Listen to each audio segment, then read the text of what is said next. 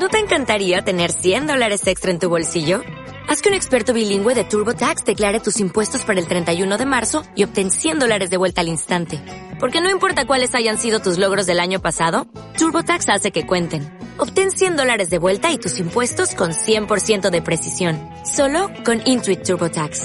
Debes declarar para el 31 de marzo. Crédito solo aplicable al costo de la presentación federal con TurboTax Full Service. Oferta sujeta a cambios o cancelación en cualquier momento. Llegó el Brief, el podcast donde destacadas figuras de la industria creativa de habla hispana nos dicen qué, cómo y por qué hacen lo que hacen. Sin buzzword, sin proyector, sin bullshit. La sala está abierta y los asistentes en línea. El Brief comienza ahora. Episodio 64. El Brief by Rose Brief. En este episodio le damos la bienvenida a Roberto Ramírez Laverde, vicepresidente senior de Mercadotecnia y Comunicación de Mastercard América Latina y el Caribe, quien, con más de 20 años de experiencia, ha colaborado para empresas como Bacardí, Coca-Cola, José Cuervo, Heineken y Cervecería Cuauhtémoc Moctezuma. El Brief by Rose Brief. Hola, ¿cómo están comunidad de Rosref? Ya nos encontramos grabando un episodio más de este podcast que nos gusta tanto, que se llama El Brief. Mi nombre es Fernando Herrera, fundador de Rosbrief y Vamos ya en la tercera temporada, estamos comenzando este año con todo. Lo he dicho anteriormente, este podcast, pues bueno, lo voy a seguir grabando hasta que ustedes lo sigan escuchando.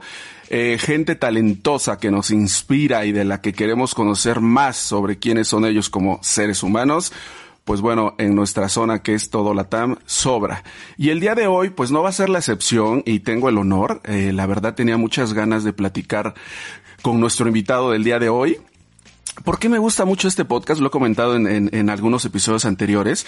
Eh, siempre vemos esta parte en los medios, de su parte profesional, de cómo son ellos en el trabajo, qué están haciendo en su trabajo, sus logros, sus éxitos, sus proyectos, ¿no?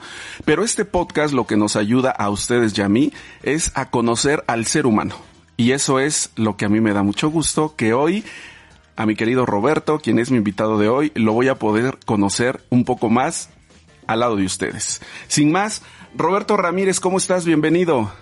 Fernando, muchas gracias. Estoy muy bien, gracias a Dios, este, arrancando el año con, mucha fuerza y pues muy contento de poder estar como invitado. Este, en verdad me da mucho gusto poder compartir este espacio contigo. No, hombre, yo muy, este, muy contento de que estés hoy el día, el día de hoy con nosotros en este podcast. Y bueno, vamos a comenzar con esta pregunta. Eh, siempre lo digo también, es una pregunta que me gusta mucho porque me ayuda a irte conociendo y a ir estructurando esta plática que vamos a tener el día de hoy. Platícanos, Roberto, ¿quién es Roberto Ramírez?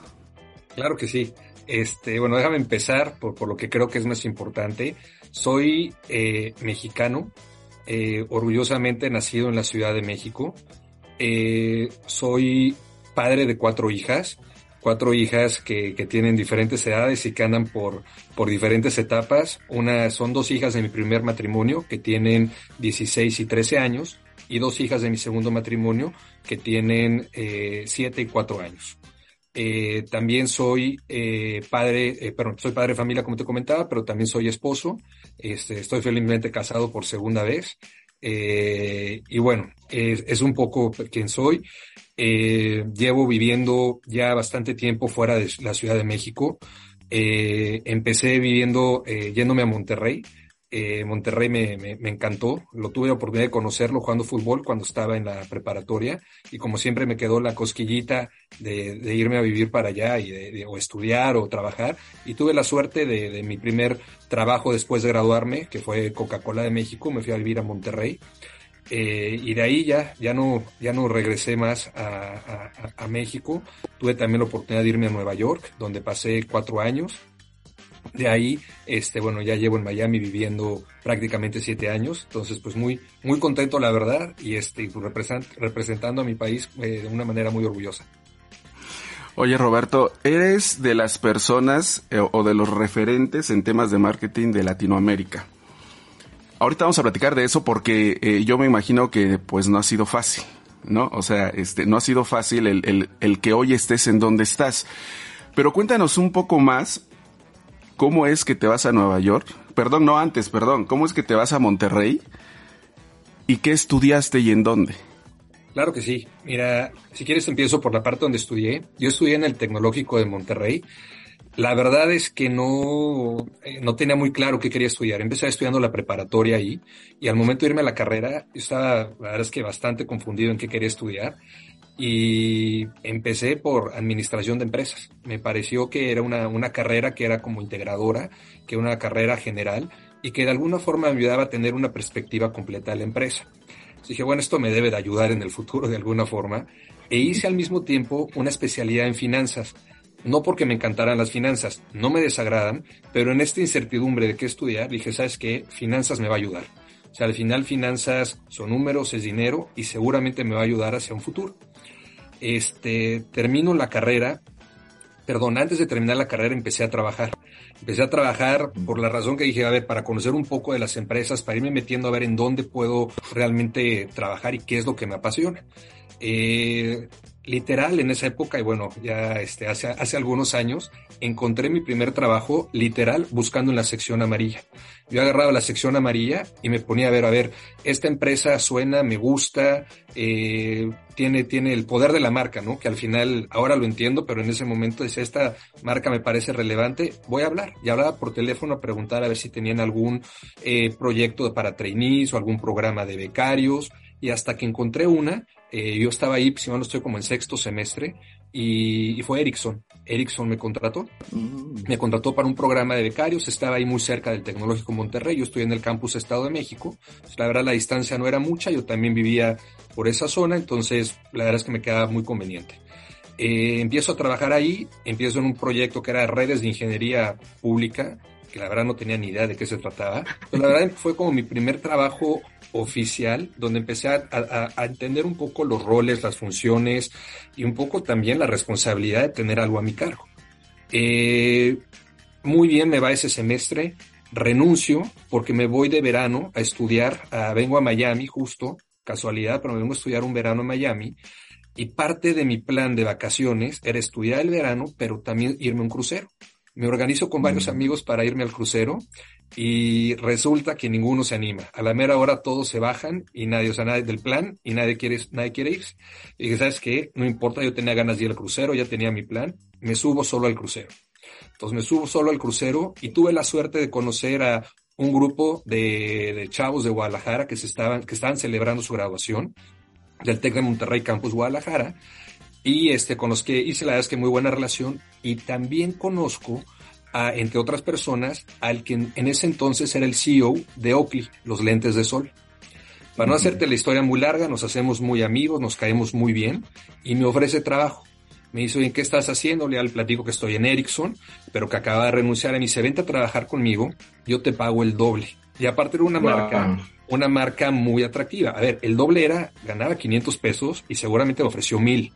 Este, pero pues, el hecho de, irme a una marca, esa me quedaba más lejos porque la oficina la tenían en ese entonces en la zona rosa. Entonces era, era un trayecto bastante complicado. Pero pues me fui simplemente otra vez porque la marca tenía un peso específico importante. Trabajé con él en varias áreas, estuve en cuentas por cobrar, cuentas por pagar, después en ventas, que la verdad fue una experiencia muy buena porque me ayudó a entender un poco ese tema comercial de las empresas. Y este, me graduó y de ahí tengo la suerte, mientras buscaba trabajo, que Coca-Cola de México me invita a trabajar con ellos. Voy a trabajar, este, obviamente, pues para mí muy atractivo, este, empezar a trabajar y me voy a trabajar con ellos, pero no era en Ciudad de México. De hecho, me mandan a Monterrey. Me mandan a Monterrey, donde inclusive me toca vivir un rato en Monterrey, otro rato en Saltillo, prácticamente con un rol como de trade marketing, que la empresa en ese entonces se llamaba operaciones, que era la conexión entre marketing y los embotelladores. Entonces, de alguna forma me tocaba ver los programas, los planes, este, y toda la responsabilidad de llevar las marcas, obviamente con todo el equipo. Y ahí fue donde empecé a aprender de marketing. Y justo ahí, pues me empezó a llamar la atención, oye, me gusta la implementación de marketing, pero creo que también me interesa mucho el desarrollo de la parte estratégica, los planes de marca, construcción de marca, etcétera. Y eh, después de más o menos dos años y medio de estar como representante de operaciones, me invitan a trabajar a la marca Sprite. Y es así como empiezo mi carrera dentro del área profesional de marketing. Y desde entonces, esto ya hace más de 20 años, llevo trabajando en marketing por diferentes empresas, eh, como te comenté, Coca-Cola, después me fui a Casa Cuervo, luego me fui a Bacardí, después me fui a Cervecería Cuauhtémoc Moctezuma, que ahí fue cuando me voy a vivir a Nueva York. Eh, Heineken eh, era en ese entonces distribuidor de cervecería Cuauhtémoc Moctezuma, me toca ir a vivir a Nueva York, luego Heineken compra Cuauhtémoc Moctezuma, entonces me quedo igual ahora con un rol regional este, para las Américas, de ahí me contrata nuevamente Bacardi, quien es quien me trae a Miami, este, y bueno, ya estando en Miami, paso a Mastercard, donde ya llevo eh, casi cuatro años trabajando. Wow. O sea, tenemos como para cuatro episodios. ¿No? Oye, Robert. No, no, no. No, yo feliz de estarte escuchando. Oye, Roberto, cuéntanos cómo eras de joven. hoy te veo como, te me haces una persona como muy comprometida, como formal, como, pero ¿cómo eras de joven? A ver, yo, yo creo que no muy diferente. ¿eh? La verdad es que creo que, que parte, a ver, me acuerdo mucho, parte de lo que me enseñaron en la casa fue mucho el, el, la, la, típica de work hard, play hard, ¿no? El trabaja duro, pero también diviértete duro. Entonces, como que siempre tuve las, las dos, las dos, eh, las dos posibilidades en donde mientras yo tuviera responsabilidad dentro de la escuela, mientras que yo entregara buenas calificaciones, la verdad es que en mi casa me dieron muchas libertades me dan muchas libertades de ir a, obviamente, de salir, de viajar, de reventarme, siempre y cuando cumpliera. Entonces, como que yo sabía que eh, la llave para poder lograr eh, lo que yo quisiera, inclusive que me regalaran cosas, este, por ejemplo, la, oportunidad que mi abuelo me regaló mi primer coche, etcétera, era pues en base a calificaciones. Entonces, mientras yo garantizaba que tenía un buen promedio, que salía bien en la escuela y que obviamente era responsable con mi cuarto, con mis cosas, con la familia, al final tenía derecho de hacer prácticamente lo que quisiera. O sea, en ese sentido, la verdad es que, que, que siempre fui como, sí, por un lado bastante, me, encantaba cumplir con las responsabilidades, por, por el otro lado también pues, explorar, conocer y reventarme. Claro. Claro, por supuesto. Oye, tus padres, este, ¿a qué se dedican o se dedicaban? A ver, el, mi mamá eh, se dedicó a muchas cosas. Ella, bueno, y de hecho mi mamá nos, nos eh, tengo un hermano gemelo, por cierto, no lo comenté, pero tengo un ah. hermano gemelo, es mi único hermano. Okay. Y este, mi mamá se, bueno, se, se aventó el tiro de, de criarnos sola. Eh, ella y, mi papá se divorciaron desde muy pequeños, pero mi papá prácticamente se desentendió de nosotros y mi mamá junto con mi abuela y mi abuelo fueron los que ahora sí que metieron el hombro para sacarnos adelante. Este, mi mamá por ahí tuvo que pasar de, de trabajar desde maestra, después fue directora de una escuela, también puso varios negocios de ropa, este, entonces la verdad es que como que anduvo en la lucha de, de, una o de otra forma para asegurar que nos podría sacar hacia adelante. Y mi abuelo realmente fue el que, el, el, el que se aseguró de, bueno, apoyarnos siempre económicamente. Mi abuelo empezó a trabajar como, como office boy en una empresa de lubricantes y la verdad su historia es genial porque terminó comprando la empresa. Entonces él, él le tocó la época de, de estar en provincia, él nació en Querétaro, se viene a la Ciudad de México, este, consigue este trabajo de, de office boy dentro de esta empresa y bueno, empieza a crecer, desarrollarse, obviamente se gradúa como, de hecho él estudió también no me si ingeniería industrial o administración de empresas, pero se gradúa, sigue trabajando y es sumamente exitoso hasta que logra comprar la empresa. La compra en, obviamente, una empresa pequeña y la lleva a una escala este, mucho mayor. Y prácticamente, bueno, eso, este, eh, él fue el que se encargó de, de, de todo, de, de, aportar para mi educación y para, para bueno, mantenerme también mientras, mientras crecíamos al lado de mi madre. Oye, ¿y trabajaste algún tiempo con tu abuelo? Fíjate que no, no, este, no. mi abuelo murió cuando yo era todavía muy niño, no me, no me tocó trabajar con él, sí con mis tíos, mis tíos, este, tomaron el control de la empresa y parte de mis primeros trabajos, que eran más como de verano y estaba, la verdad es que como bastante chavo, era como adolescente que me quería ganar dinero, este, sí me tocó ir y me tocaba de todo, desde eh, organizar archiveros hasta ponerle las tapitas a las cubetas que llevan el aceite o hasta engargolar los botes de aceite para asegurar que estaban bien cerrados. Claro. Tienes un hermano gemelo, ¿él a qué se dedica? Él es ingeniero industrial y trabaja en Procter Gamble. Él lleva, a diferencia mía que me he cambiado mucho de empresas, él lleva en Procter Gamble prácticamente toda su vida, lleva ya creo que 20 años o por ahí. Y este, y bueno, él le ha tocado, lo que se ha cambiado mucho es de residencia.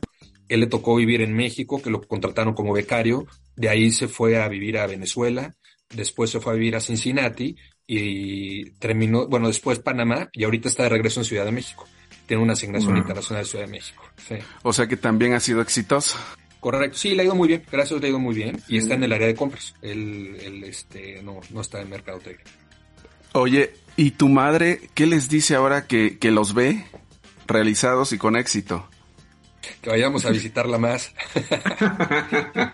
Este, no, obviamente está, está, está, muy orgullosa de nosotros. O sea, yo creo que para ella ver que, que pudo sacarnos adelante, que, que, bueno, obviamente se las pasó muy duras porque si de por sí, a ver, ella era muy joven, ella creo que nos tuvo a los 20 años, entonces era, era una mamá muy joven. Yo creo que ella se pudo haber desentendido y, y creo que haber tenido las agallas y los pantalones de decir, ¿sabes qué?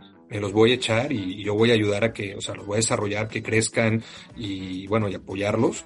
Este, pues es, es la que habla muy bien de ella y tal cual, siempre metió el hombro y bueno, ahora pues, obviamente le encanta cuando nos juntamos, este, y está muy orgullosa de, de cuando, cuando ve todo lo que hacemos y que, que, hemos podido, este, bueno, crecer dentro de las empresas en las que hemos estado, ¿no? Claro. Y tu abuelo, pues si hoy estuviera vivo estaría igual. ¿No? Viendo que, que, porque me imagino que fue como, para ti también fue como un ejemplo, ¿no? Ah, fue... fue... mi padre, prácticamente fue, fue, la figura paterna para mí, de hecho yo le decía papá, y este, y no, es una, una gran persona, un gran profesional, y este, y tanto él como mi abuela fueron pilares de, de mi desarrollo. Claro.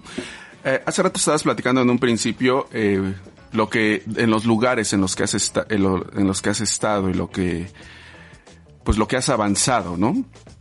Pero si nos puedes platicar un poco más a detalle cómo ha sido este camino, un ejemplo, ¿qué es lo que más has aprendido en cada lugar en donde has pasado?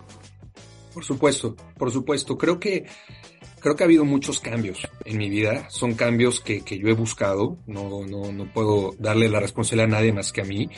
Eh, son decisiones que he tomado y creo que en general algo que me he enfrentado y que he aprendido a hacer es a adaptarme a ese cambio, a realmente ser resiliente, eh, aprender a salirme de la zona de confort, ya sea de vivir en un mismo lugar, de trabajar en una misma compañía, de estar en una sola marca, a realmente aventurarme a nuevos retos, a, a veces tomar riesgos que, que son altos, pero eh, ser optimista y, y, sacar provecho a todo. Me parece que si algo he aprendido es que de cualquier situación hay algo positivo, hay aprendizajes y depende mucho cómo los interioricemos y cómo los tomemos, es como, como los podemos enfrentar. Entonces, no quiere decir que haya sido fácil. La verdad, sí me ha, sí me ha tocado sufrir algunas. Este, te puedo decir, simplemente me puedo ir desde las primeras, ¿no? De cuando me, me, me fui a Coca-Cola, este, el irme a vivir a Monterrey, a Saltillo, pues yo no conocía a nadie. Realmente no, no, no tenía amigos. Eh, inclusive el caso de Saltillo no conocía ni la ciudad.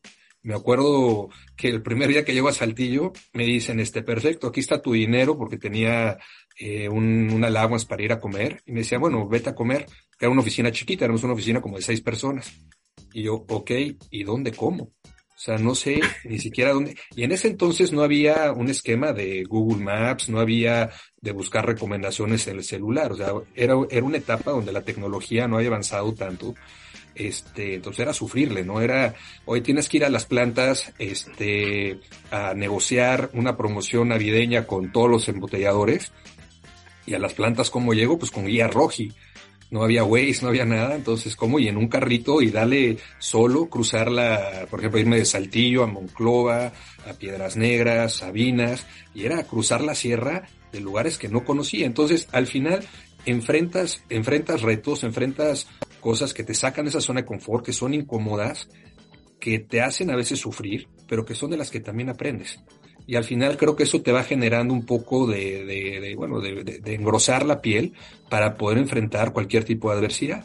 Y como te comentaba, hay ciertos riesgos, ¿no? Inclusive ese fue de mi primer trabajo, pero te puedo hablar del, del último, en donde tuve la oportunidad de entrar a Mastercard, una industria totalmente diferente. Yo venía de productos de consumo, inclusive enfocado en bebidas, y muévete a la industria eh, financiera y de pagos, tecnología, es totalmente diferente. Pero otra vez, una aventura que creo que me iba a aportar mucho valor. Y a la vuelta de casi cuatro años, la realidad es que, que no me puedo quejar. La verdad es que me ha dejado muy buenas cosas. Sí, creo que los mejores lugares es en donde entras por, te mandan a traer, que no está, bueno, ahorita platicaremos cómo entraste a Mastercard, entras eh, para aportar el, lo que, la experiencia que ya traes, el conocimiento, ¿no? Pero también entras a aprender. No, o sea, creo que esos son los mejores lugares en donde tú aportas, pero también el lugar te aporta, ¿no? Totalmente de acuerdo, me parece que ese es el balance ideal, donde estoy aportando, pero también estoy aprendiendo. Y mientras el día a día pase así, está increíble. Claro. Ahora, viniéndonos al presente, ¿qué haces? ¿Cuáles son tus responsabilidades? ¿Cuál es tu cargo hoy? Claro, mira, soy el vicepresidente senior de marketing y comunicaciones para Latinoamérica en Mastercard. Mi responsabilidad prácticamente, bueno, tengo una responsabilidad doble. Por un lado, soy el responsable de asegurar la implementación de la estrategia en los diferentes mercados de, de, Latinoamérica, lo que implica una tropicalización de esa estrategia, el desarrollo de planes y la ejecución de los mismos. Obviamente no lo hago solo, todo esto lo hago con un, con un gran equipo eh, que se encarga de, desde la región e inclusive también en los mercados de hacer que todo pase y ellos realmente son los, son las, son los personajes claves dentro de esta historia. Y este, y por otro lado, también tengo una responsabilidad con, con el equipo global. Soy parte del leadership team global que somos responsables al final también de definir la estrategia eh, y discutir cómo los mercados lo deben llevar a la vida. Ok. Ahora, Roberto, ¿cómo haces que las cosas sucedan? A ver, me parece que todo empieza teniendo una visión de qué es lo que quieres hacer, de qué, qué, qué es lo que quieres que pase. O sea, al final tienes que ser claro en qué, qué tiene que pasar o en qué te quieres convertir a partir de ahí, pues establecer un, un, plan de cuáles son el, cuáles o cuáles son los caminos que te llevan a conseguir eso. Ya que tienes uh -huh. eso, bueno, definir cuáles son esas actividades y ser consistente en la ejecución de las mismas. Cuando digo consistente no significa que te cases al 100% con alguna, pero que sí no, no te derrotes cuando te enfrentas ante barreras, que no te derrotes cuando te enfrentas a adversidad, que aprendas o a sobrepasar esas barreras o también a moverte para otro camino. Al final sí creo que no, to que no solamente hay un camino que te lleva a tu visión, me parece que puede ser varios caminos los que te llevan y creo que, que esa habilidad de no perder consistencia, no perder persistencia, pero sí reconocer que probablemente hay otra ruta que sea mejor y estar dispuesto a cambiar es importante. Eh, lo que decías de no estar en la zona de confort, ¿no? Correcto, correcto, correcto. Y, y no, y tampoco cansarnos de lo que hacemos, porque lo que, lo que pasa muchas veces es que desde una campaña, desde una estrategia, esto a veces la vemos tanto, eh, la preparamos tanto, que cuando la vamos a llevar a la ejecución ya estamos cansados va otra vez de un plan hasta un comercial, ¿no? Para que un comercial salga al aire, para que una actividad en digital salga al aire, la vemos 100 veces, le revisamos de pie a pa. Entonces, mal está saliendo cuando ya la queremos cambiar. Entonces, es un ejemplo de decir, ¿sabes qué? Si realmente tienes una visión y sabes qué caminos te van a llevar, bueno, trabaja sobre esos caminos y no te canses. Porque al final el, este, el resultado se logra hasta que llegas a esa visión, no en el proceso. Claro. Claro. Oye, Roberto, ¿alguna vez has sentido que, que no vas a poder? Sí, muchas. muchas. Y, y, la verdad es que, que, bueno, creo que, creo que de esas son de las que más aprendes. O sea, eh, la realidad es que sí hay veces que dices, Dios mío, ¿qué estoy haciendo aquí? O, ¿por qué empecé este proyecto? ¿Por qué me lo estoy aventando?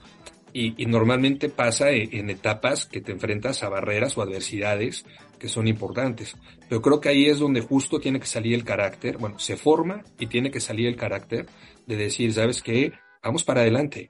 vamos a seguirle y este, y estos miedos o estos riesgos que, que son los que me están poniendo ansioso o que creo que me hacen pensar que las cosas no van a salir, pues más bien cómo les doy una vuelta, cómo les veo otra vez ese lado positivo para poder utilizarlos a mi favor y que me ayuden a lograr el objetivo, ¿no? O aprender qué cosas no se deben de hacer y bueno, ni hablar, no salió, vamos a movernos para adelante y ver cómo lo solucionamos de alguna otra forma, ¿no? Claro. Entonces, vamos a regresar nosotros. Yo voy de arriba para abajo en tu vida. ¿No? Estuviste en Coca-Cola. De Coca-Cola de ahí te fuiste a José Cuervo, ¿no? Y, y, ahí, ¿por qué sales de Coca? ¿Te invitan a José Cuervo o tú buscaste el, el, el ya cambiarte? No, Sabes que es muy chistoso y no solamente en José Cuervo, sino en, en prácticamente toda mi carrera. Solo he tenido un movimiento con, con Headhunter. La realidad es que mm. han sido más bien amigos, ex colegas, los que me han buscado y que me invitan mm. a trabajar. De hecho, el, la única que tuve con Headhunter fue este último, el de, el de Mastercard, pero normalmente son, ha sido gente conocida que me invitan, me hablan del proyecto, normalmente significa una progresión también en mi carrera. Eh, por ejemplo, José Cuervo era mi primer gerencia de marca. Este, que la verdad he tenido la suerte que en mis trabajos, los trabajos que he dejado no es que me esté yendo mal, al contrario, pero de alguna forma también el moverme me parece casi un acelerador de, de la carrera y bueno, con los riesgos que, que, conlleva, ¿no? Al final, otra vez, salirte de esa zona de confort, meterte en una nueva industria, una nueva empresa, donde tienes que establecer relaciones, empezar a construir historia, etcétera, pero con un factor de aceleración de carrera si las cosas salen positivas. El Brief by Rosbrief. Durante su tiempo en Bacardi fue también director de Mercadotecnia en México, director global de marcas de Ron y vicepresidente de marca para Norteamérica. Anteriormente colaboró para Heineken Américas como vicepresidente de marca para las Américas. El Brief by Rosbrief. Ahora, de José Cuervo te vas a Bacardí. Correcto. En José Cuervo estaba manejando tequilas, eh, uh -huh. llevaba toda la categoría, José Cuervo Especial, Juego, Cuervo Tradicional. De hecho, me tocó en, en, ese entonces ser parte del equipo que lanzó lo de tradicional congelado. Este, uh -huh. que bueno, otra vez hablando de consistencia, es algo que, que, se ha mantenido en el tiempo. Y de ahí un ex este, colega de Coca-Cola que estaba trabajando en Bacardí me invita a trabajar en Bacardí manejando rones. Y este, y bueno, en México ser el gerente de marca de Bacardí, aparte de que me encanta el Bacardí, bueno, era como... las fiestas y, y, las fiestas o no o no es tanto no claro sí era súper divertido y aparte era una etapa en donde teníamos que darle la vuelta a la marca no sé si te tocó y si te acordarás la campaña de Susu este uh -huh. una campaña que la verdad generó muchísimo ruido eh, y la verdad es que creo que lo hicimos muy bien porque no le metimos más inversión que en años anteriores simplemente supimos cómo generar un concepto que llamara la atención y este, pues me tocó ser parte de ese equipo de lanzar la campaña de SUS. Y ahora, según mi, según mi cronograma, de ahí te vas a Cervecería Cuauhtémoc. Que ya es cuando, ya es cuando te vas a Monterrey. Correcto, ahí regreso a vivir a Monterrey. Este, uh -huh. y sí, ahí, ahí me quedo manejando marca Sol y marca Indio. Bueno, primero marca Sol, uh -huh. después marca Indio también. Eh, después me hacen director de marcas y ahí es cuando me invitan a trabajar a, a Heineken en Estados Unidos, uh -huh. a llevar, en ese entonces estaban lanzando las marcas mexicanas Tecate y Tecate Light, entonces me invitan uh -huh. a ser el responsable del relanzamiento, este, de ahí me muevo al área internacional, que es cuando Heineken compra cervecería y me, me quedo como responsable del porta, de un portafolio de marcas para la región, eh, trabajando desde Nueva York también. Pero ahí ya realmente tu carrera ya había despegado, ¿no? Sí, sí, la verdad es que no, no me puedo quejar, me, ha ido, me había ido bastante bien. O sea, la verdad es que o sea, ya... ya... Ya estabas en un puesto global, trabajando en Estados Unidos. O sea que ya, ya, ya, ya, ya empezabas a, a, a crear esta, este, esta historia mucho más fuerte de, de tu vida profesional, ¿no? Sí, la, la, verdad es que sí. El, y yo a, a, muchas veces, y cuando lo platico, yo hablo de la suerte, que me parece que en mi carrera profesional he tenido suerte, y para mí la suerte es la combinación de, de preparación con oportunidad. Este, entonces creo que me he encargado de, de, de, ser, de aprovechar las oportunidades y asegurar estar preparado para poder tomar esos retos. Entonces creo que esa combinación se ha dado y, y sí, la verdad es que tuve, tuve esa suerte de, de poder tener ese, esa posición global en este, en Heineken. Y bueno, que la verdad también creo que todos los diferentes puestos que he tenido me han ayudado a construir eh, la experiencia que bueno, al día de hoy soy capaz de aportar en el rol que tengo. Claro. Eh, eh, esto que comentas, eh, muchas, muchas veces hablamos la parte de la suerte y hablamos de la parte de oportunidades, ¿no? decimos, hay que saber aprovechar las oportunidades. la cuestión es cómo saber aprovechar esas oportunidades. ¿Cómo le has hecho tú? A ver, yo creo que, que el aprovecharlas es subirte al barco, y, bueno, comprometerte, ¿no? Al final me parece que, la diferencia no es, no es participar, sino realmente generar un compromiso que contigo y con, los diferentes eh, jugadores que están eh, en esa aventura para, para que realmente, eh, bueno, se, se, se logre el resultado que se está buscando. Y me parece que la oportunidad no solo hay que aprovecharla, sino que hay que buscarla. O sea, si bien no está 100% en nuestro control, para mí es importantísimo el estar buscando esas oportunidades y el, y el saber también cuáles te aventuras y cuáles no, que al final no es sencillo, ¿no? Así como ahorita es fácil platicarte de las que, de las que me subí, ¿no? Pero hay algunas que dejé pasar que probablemente eran igual o mejores, pero que, que bueno, por una u otra razón decidí no seguirlas. Claro. Oye, Roberto, para llegar hoy a lo que eres hoy en la parte profesional, ¿qué has arriesgado? ¿Qué has perdido que de repente dices, ah, tuvo que ser o no ser para poder estar hoy en donde estoy? Claro, bueno, creo que la, primera ha sido la, apertura a moverme a prácticamente cualquier lugar.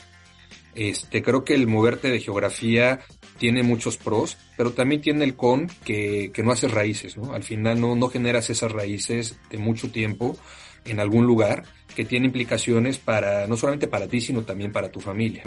Este, yo te puedo decir que de las cosas que más he sacrificado es estar fuera de mi país cuando dos de mis hijas viven en Monterrey, por ejemplo. Eh, creo que lo he podido mediar muy bien porque al final no me he salido del continente americano, eh, impulsado por estar seguro de poder ver a mis hijas eh, de manera frecuente. pero obviamente eso ha implicado que cada 15 días durante ya más de 10 años agarro un vuelo de donde esté a Monterrey para ver a mis hijas. Me paso el fin de semana con ellas y regreso. Entonces eso tiene implicaciones, por un lado, el que no estoy en el día a día con ellas, pero por el otro lado, que con, con mi esposa y las hijas que viven en Miami, pues también dejo de estar dos fines de semana al mes para estar con las otras, o cuatro, ocho días al mes para estar con mis otras hijas. Sea, al final son sacrificios que, que me ha tocado hacer a nivel personal, eh, donde tengo el compromiso no solo de mío con ellas, sino también de ellas conmigo, ¿no? Donde al final hemos podido encontrar un buen balance de estar presente en la vida de mi familia, este, aunque con algunos esté a la distancia. Eh, lo mismo pasa con los viajes de trabajo. El, también el, bueno, el viajar para mí es crítico porque te permite conocer los mercados, conocer a la gente, conocer las necesidades de primera mano. Yo creo que son parte de los aprendizajes que tuve en mis primeros roles, donde el marketing a 10.000 pies de altura se escucha muy bien, pero si no lo sabemos aterrizar, y no entendemos como punto de partida qué es lo que necesita el mercado, bueno, pues nos sirve muy bien en el papel y el papel lo aguanta todo, pero no realmente a la hora de la ejecución no tiene, no tiene el éxito que estamos esperando que tenga. Entonces me encanta viajar como parte de, de poder hacer bien mi trabajo y bueno, también he contado con el apoyo de mi familia para para estar, eh, poder llevar una relación que implica que el 60-70% de mi tiempo estoy viajando en condiciones normales. Evidentemente durante COVID y tal cambió eso, pero en condiciones normales eso es lo que ha pasado. Entonces me parece que son el tipo de sacrificios te hablaba de mis hijas, también, por ejemplo, de, de, de, mi mamá, ¿no? A mi mamá no la veo con la frecuencia que yo la quisiera, por también vivir ella en otra ciudad de donde estoy yo. Pero al final creo que son trade-offs, este, creo que no hay un mundo perfecto, me parece que en cualquier decisión que tomamos siempre va a haber un, un, un costo de oportunidad y, y, bueno, al final creo que también se trata de ese balance, ¿no? Cómo privilegias por, una, por, por ciertas variables o ciertos aspectos tu carrera profesional pero aseguras que compensas de otra forma la, la, personal en los huecos que puedas estar generando, ¿no? Para mí a veces no es el, en el caso de mis hijas, no es la cantidad de tiempo que pasa, que paso con ellas, sino que la calidad de tiempo que estoy con ellas. Exacto. Eh, hace, hace ratito dijiste algo eh, muy importante que es el apoyo de la familia, ¿no? Eh, muchas veces cuando estamos trabajando siempre hablamos de el apoyo de tener buenos equipos, lo dijiste en un principio, ¿no? Que es muy importante dentro de tu trabajo tener buenos equipos que te ayuden a poder cumplir los objetivos como personales, como profesionales que se tienen. Pero también en nuestra vida esos equipos son súper son súper importantes, ¿no? Y que son el apoyo de la familia. ¿Cómo ha sido hacia ti ese apoyo y cómo te ha ayudado a, poder lograr cumplir tus objetivos? Claro. número uno, coincido contigo.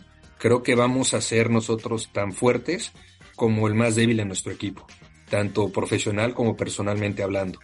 Esa siempre lo he, querido así y la verdad es que otra vez creo que he tenido mucha suerte en encontrarme gente en mi vida muy humana, gente muy buena, no necesariamente con la que siempre me ha ido bien, digo, tengo un divorcio, este, pues el divorcio se dio porque al final los intereses y los planes que teníamos no, no, no estaban alineados como creíamos en un principio, pero gracias a Dios, por ejemplo, con mi, con mi ex esposa tengo una magnífica relación. O sea, tengo una magnífica relación que siempre cuidamos tener a nuestras hijas como prioridad y en base a eso, reconociendo nuestras diferencias, hoy por hoy eh, nuestra relación es magnífica. Y, creo que para mí, hablando de, relaciones, una de las personas más importantes en mi vida es mi esposa. Hoy por hoy, ella realmente ha sido un ancla para mí. Ella ha sabido, bueno, desde que nos conocimos, que este, ha sabido, bueno, mi situación con mis hijas, lo cual seguramente no, no fue fácil para ella, pero bueno, creo que, creo que puso en la balanza también otras cosas positivas y al final eh, creo que juntos hemos logrado eh, llevar nuestro proyecto de vida hacia adelante de una manera muy satisfactoria, eh, respetando su carrera profesional, mi carrera profesional y bueno, hoy por hoy también el tiempo que le dedicamos a nuestras hijas. Claro, que es súper, súper importante lo que decías hace rato, ¿no? El, el ir cada 15 días, el, estar presente, ¿no? Que eso es lo que, lo que vale y, y el tiempo que les das que, que sea de calidad, ¿no? Correcto, correcto. Y bueno, eso pasó ya a tiempos más recientes, pero la, la realidad es que personas que ya mencioné también que son súper importantes, fueron súper importantes, mi abuela, mi abuelo, que en paz descansen, este, mi madre, eh, mi hermano, o sea, mi hermano que se ha convertido en mi mejor amigo, bueno, se ha convertido desde siempre en mi mejor amigo. Entonces es, es siempre, la verdad es que no me amigos, este, mis compadres, mis amigos, la verdad es que he tenido la fortuna de, de realmente hacer una, una red de amistades, de, de, familia, que, que, han sido un ancla para mí. Otra vez, no es que todo sea color de rosa, no, no lo quiero decir así, porque, a ver, me peleo con mi hermano, me peleo con mi madre, me peleo con mi esposa, este, pero, pero al final creo que esa balanza es sumamente positiva y creo que, que he sabido sacarle provecho a, a la riqueza y a la, y a la gran eh, capacidad eh, de, cariño, de amistad que he encontrado con la gente que me relaciona. Claro. Sí, es súper importante. Eh, hablamos como de esta red de apoyo que debemos de tener eh, para poder lograrlo, porque lo hablaba en un principio del objetivo de este podcast. es muy fácil siempre ver el éxito, ¿no? Y, y, a veces vemos a una persona y a veces está en una conferencia o está en una entrevista y dices, wow, o sea, esta persona en dónde está, yo quisiera llegar ahí, eh, creen a veces que es fácil. A veces creen que estar ahí es fácil. Y entre más compromisos tienes, entre más responsabilidades, pues también eso no va siendo pues tan fácil. O sea, el, el ser hoy Roberto y estar en el puesto que tienes y las decisiones que tienes que tomar, pues a veces dan miedo. ¿No? Hablábamos un poquito, dan miedo porque a veces te da miedo si va a funcionar o no va a funcionar. ¿Qué cosas te dan miedo? ¿Qué cosas me dan miedo? A ver, yo creo que el, mayor miedo que tengo es el fracaso. Bueno, no, déjame regreso un poco. Me, me, clavé en la parte profesional. Pero el mayor miedo que tengo es, bueno, que algo le pase a alguna de mis hijas o a alguna de las personas que quiero. O sea, eso es algo que le tengo miedo. No necesariamente es algo que controle ni que tampoco me agobie durante todos los días pero sí es algo que, evidentemente tengo presente. Ahora, yo creo que en la parte profesional y, también en la parte personal es el fracaso. O sea, el enfrentarme al fracaso. Eh, y me da miedo porque al final significa que lo que estoy haciendo, a lo que le estoy apostando, no necesariamente salió de la manera adecuada. Eh, otra vez, creo que al final lo importante es saber levantarse y, mirar para adelante y, bueno, lo que sigue, ¿no? Eh, he tenido mucha fortuna en mi vida, donde, donde realmente creo que son contados los fracasos que he tenido. Eh, han sido duros, pero creo que también ha sido lo que me ha ayudado a, perseguir el éxito y a, y a, lograr lo que, lo que he logrado hasta ahora. Claro. Siempre tenemos sueños, Roberto. Hay muchos que se te han cumplido y otros que todavía no. ¿Cuáles te gustarían que se cumplieran? Bueno, a ver, me gustaría seguir teniendo un impacto en la gente, un impacto, que mi trabajo tenga un impacto en lo que hago. Eh, me encantaría ver a mis hijas graduarse, este, trabajar en algo que les apasione, hacer, y, digo trabajar, pero puede ser, más bien es hacer lo que les apasione, este, verlas felices, eh, profesionalmente seguir creciendo en mi carrera, este, tener la oportunidad de, bueno, seguir desarrollándome. Ahora estoy en un puesto regional de, de, mediano plazo, me veo en un puesto global. Y bueno, ¿por qué no ser, ser la cabeza de marketing de, de una empresa global, de, bueno, multinacional, ¿no? Creo que eso, creo que eso es parte de los sueños que tengo y de la visión que a la que quiero algún día, algún día llegar. No, pues seguro, estás muy joven todavía. Oye, ahora me falta una parte de tu historia, de tu historia de trabajo. Estuviste en Heineken y de ahí te vas y regresas otra vez a Bacardi. Correcto. ¿Te invitan o cómo, cómo haces esa transición? Sí, correcto. La realidad fue una etapa donde Bacardi estaba cambiando mucho, donde también por la edad de mis hijas yo estaba buscando estar más cercano a ellas. Este, si bien Nueva York no, no estaba tan complicado tampoco irlas a ver, pero sí, sí quería ver si podía subir la frecuencia de estar con ellas, este, por la edad que tenían. Y, y, bueno, me ofrecen un reto muy, muy importante. Me ofrecieron ser la cabeza de marketing para, para México, llevando todo el portafolio de marcas Bacardi. Y bueno, al final creo que Bacardi y yo siempre hemos tenido un crush. Entonces, este, me, me, regresé y feliz. La verdad es que feliz. También el equipo que estaba manejándolo era parte equipo que conocía, parte equipo nuevo, inclusive gente que también había trabajado antes con ellos en otras empresas. Estaban, estaban en puestos de liderazgo. Entonces me invitaron y la verdad decidí aprovechar la oportunidad empataba con intereses personales también. Este, entonces me muevo a Bacardi muy contento y como te comentaba, creo que estuve por ahí dos años y medio con un puesto local, después un puesto regional y, y después ya me invitan a trabajar a Miami. Y que fue hace siete años prácticamente cuando me vengo a Miami, que la llegada a Miami fue, fue muy interesante porque, a ver, yo conocí el Miami de fiesta, conocí el Miami que me vine a estudiar el verano, pero era, era de fiesta, y era de shorts, sandalias y, y playera, ¿no? Mm. Entonces ahora venirte a trabajar, no sabía ni dónde vivir, literal, y, y, mi esposa, este, pues tampoco, entonces ya acabamos de tener nuestra primera hija. Entonces cuando le dije, oye, nos vamos, literalmente estaba prácticamente colgando el último cuadro en, en, en el departamento que habíamos decidido vivir. Wow. Y le dije, oye, pues nos vamos, ¿cómo ves? Y no, la verdad es que metió el hombro durísimo y me dijo, este, vamos. Y bueno, ya llevamos siete años y felices. Realmente nos movimos a Miami como con duda. Decir, bueno, regresar a Estados Unidos, eso está padre, eh, una empresa internacional, Bacardi, este, pues vamos a ver qué tal nos va. Y bueno, llevamos siete años felices y este, y la verdad es que en Miami sorpre sorpresivamente no solo fiesta, sino también se vive muy bien. Oye, yo lo pensaba así como muy buena o muy mala combinación, ¿no? Miami, Bacardi. muy buena combinación. Oye, Roberto, ¿qué es lo que más te divierte de lo que haces? Lo que más me divierte es, a ver, de las cosas que hago es las experiencias.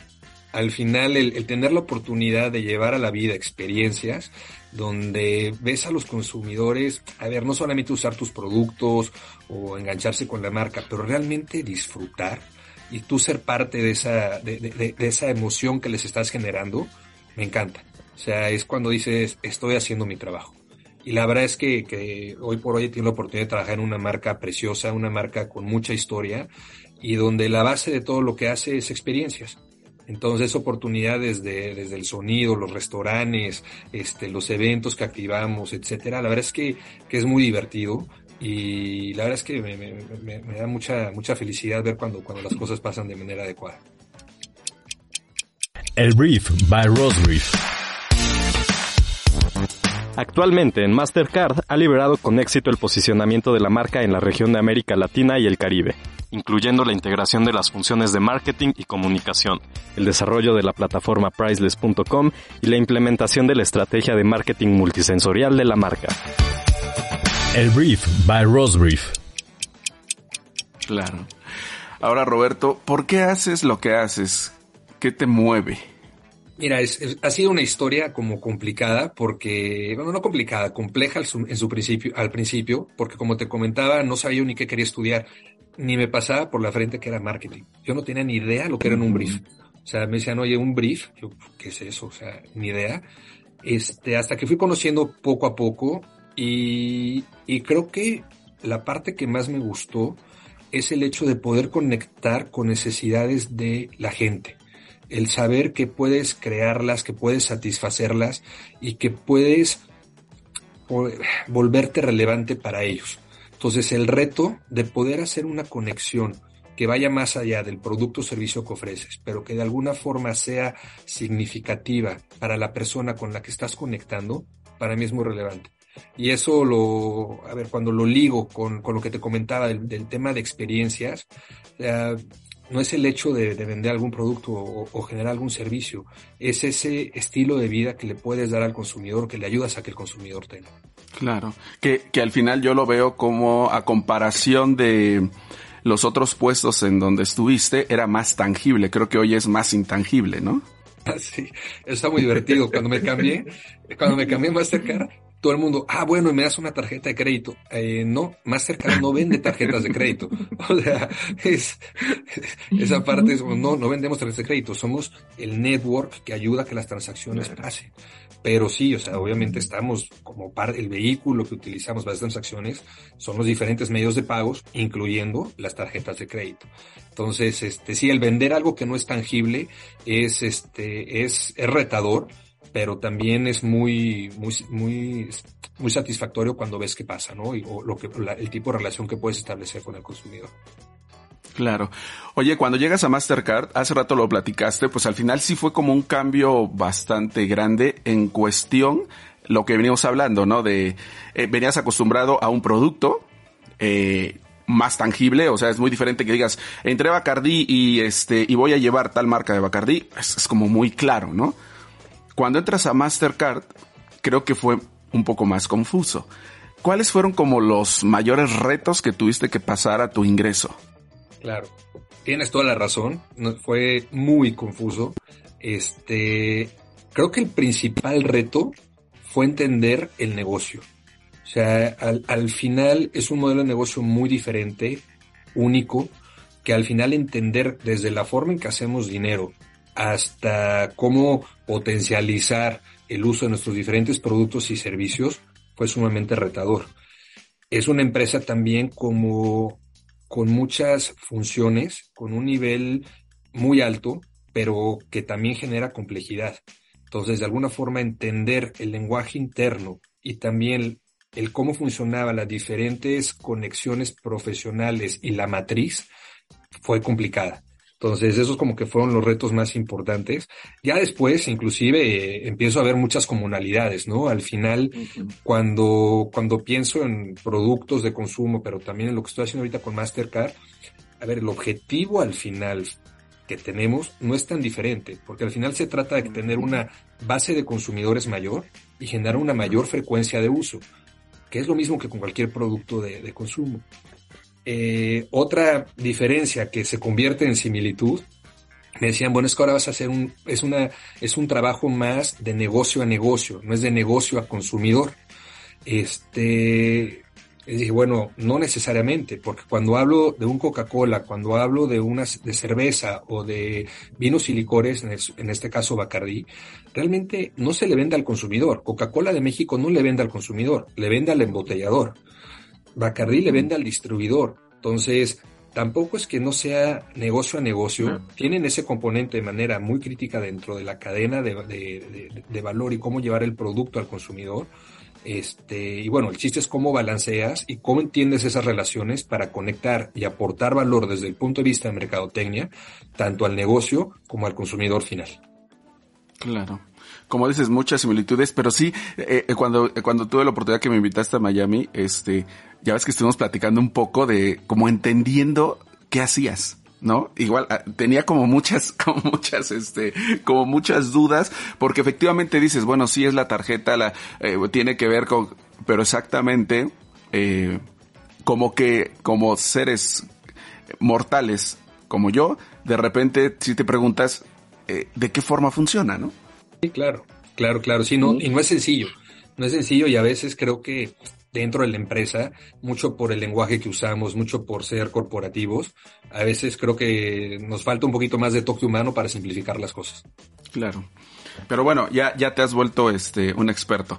Oye, llevas más de 20 años de carrera, ¿no? Eh, has aprendido mucho, has pasado por varios puestos, has viajado. Si hoy alguien te pidiera un consejo, alguien que estuviera empezando, ¿qué le dirías? A ver, me parece que el primer consejo que le daría es que sean auténticos, que sean auténticos a su esencia y que no la cambien. Que al final eso es lo que seguramente los ha llevado hasta el punto donde estén y eso es lo que los va, los va a llevar al siguiente nivel. Y así sucesivamente. ¿Y por qué digo esto? ¿Por qué le daría ese consejo? Porque muchas veces cuando enfrentamos un nuevo reto, cuando cambiamos de puesto, cuando cambiamos de empresa, es muy fácil olvidar que lo que nos llevó ahí es quienes somos y nos da normalmente una ansiedad de desempeño en donde empiezas o a creértela demasiado o a quererse a alguien diferente y se nos olvida, se nos olvida que esa esencia es la que realmente ha generado que logremos lo que hasta ahora hemos logrado. Entonces, no es cambiarla, es mantenerte auténtico a esa y obviamente saber evolucionarla en el sentido de adaptarte, obviamente al nuevo entorno, al nuevo rol, etcétera, pero sin perder de vista quién eres porque creo que al final esa es la clave para, bueno, para seguir teniendo éxito y, bueno, potencializar las capacidades que cualquiera tenga. Claro, no perderse, ¿no? Porque a, veces cuando empiezas a tener éxito es muy fácil. Correcto, correcto. empiezan los egos, empiezan los, este, la parte de envidias, empiezan la parte de querer demostrar de más. Cuando la realidad, bueno, vive el tiempo que tienes, si es una etapa de aprender, de absorber, bueno, absorbe tanto como puedas para después poder aportar. Pero, pero obviamente es entender todas esas etapas y no perderte de vista, ¿no? Claro. Ahora, Roberto, a ti como persona, como ser humano, ¿qué te hace feliz? ¿Qué me hace feliz? Mira, me hace feliz mi familia, mis amigos, poder estar con ellos. Eh, me hace feliz también el logro de objetivos. Cuando me pongo una meta, este, que me encantan los retos, me encanta la competencia, soy bastante competitivo y bueno, lograrlos me, hace muy feliz. El, poder disfrutar una buena plática con un amigo, el, poder convivir con mis hijas, verlas jugar, verlas este, tener éxito, también tener fracasos, apoyarlas, este, creo que son las cosas que realmente me llenan. Claro. ¿Sigues jugando fútbol o ya no? Sí, cada vez menos, pero sí. sí. ahora voy más bien a ver a mis hijas, que la verdad me encantan. Ah, ¿les gusta? Dos de ellas juegan, sí, la, este, digo, la número tres y la número dos, este, Dani y Paula juegan, y este, sí, son buenaxas, eh, ahí van. La verdad es que han, sin que sean unas cracks ni mucho menos, pero han evolucionado muchísimo y la verdad, bueno, una es capitana de su equipo y la otra es así como que ah. hasta ahorita titular indiscutible. Entonces van, pues, la verdad es que son muy buenas, ahí van, ahí van, ahí van. No, pues súper bien, e, e, heredaron el gusto. Pues sí, al menos el gusto, porque no, no creas que fui muy bueno. Yo, yo, yo siempre dije, a ver, sé jugar fútbol, me encanta y le echo muchas ganas, pero así que digas, bueno, técnicamente nunca fui. Eh, le, pones, le, pones, corazón. Sí, sí, sí, que creo que eso también es la esencia de todo, ¿no? El realmente es algo un poco lo que me refería de comprometerte, ¿no? El realmente, si vas a hacer algo, bueno, métele todo, métele el corazón, métele todas las ganas para que realmente, bueno, al menos eh, se busques con todo lo que tienes para lograr resultado. Claro. Roberto, estamos llegando casi al final de, de este episodio, que en verdad estoy súper agradecido porque hoy eh, puedo decir que te conozco más. Eh, en verdad, muchas gracias. ¿Hay algo con lo que te gustaría despedirte? Pues la verdad, Fernando, agradecer, bueno, a ti por el tiempo, por el espacio, pero pues también a toda la gente que ha estado conmigo en este, en este trayecto durante mi vida, durante mi carrera profesional.